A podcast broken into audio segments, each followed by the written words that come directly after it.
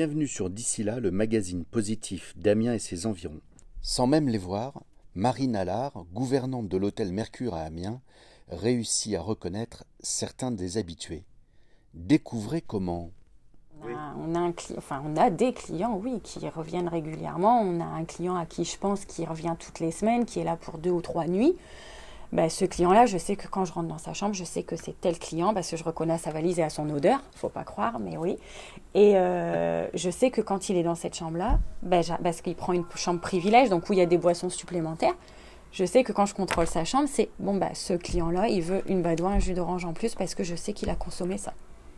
Et c'est des petits rituels comme ça qu'on a au fur et à mesure. Après, nous, le nom des clients, on ne l'a pas forcément parce que bah, on, on les voit pas. On les, ce client-là, par exemple, je l'ai jamais vu.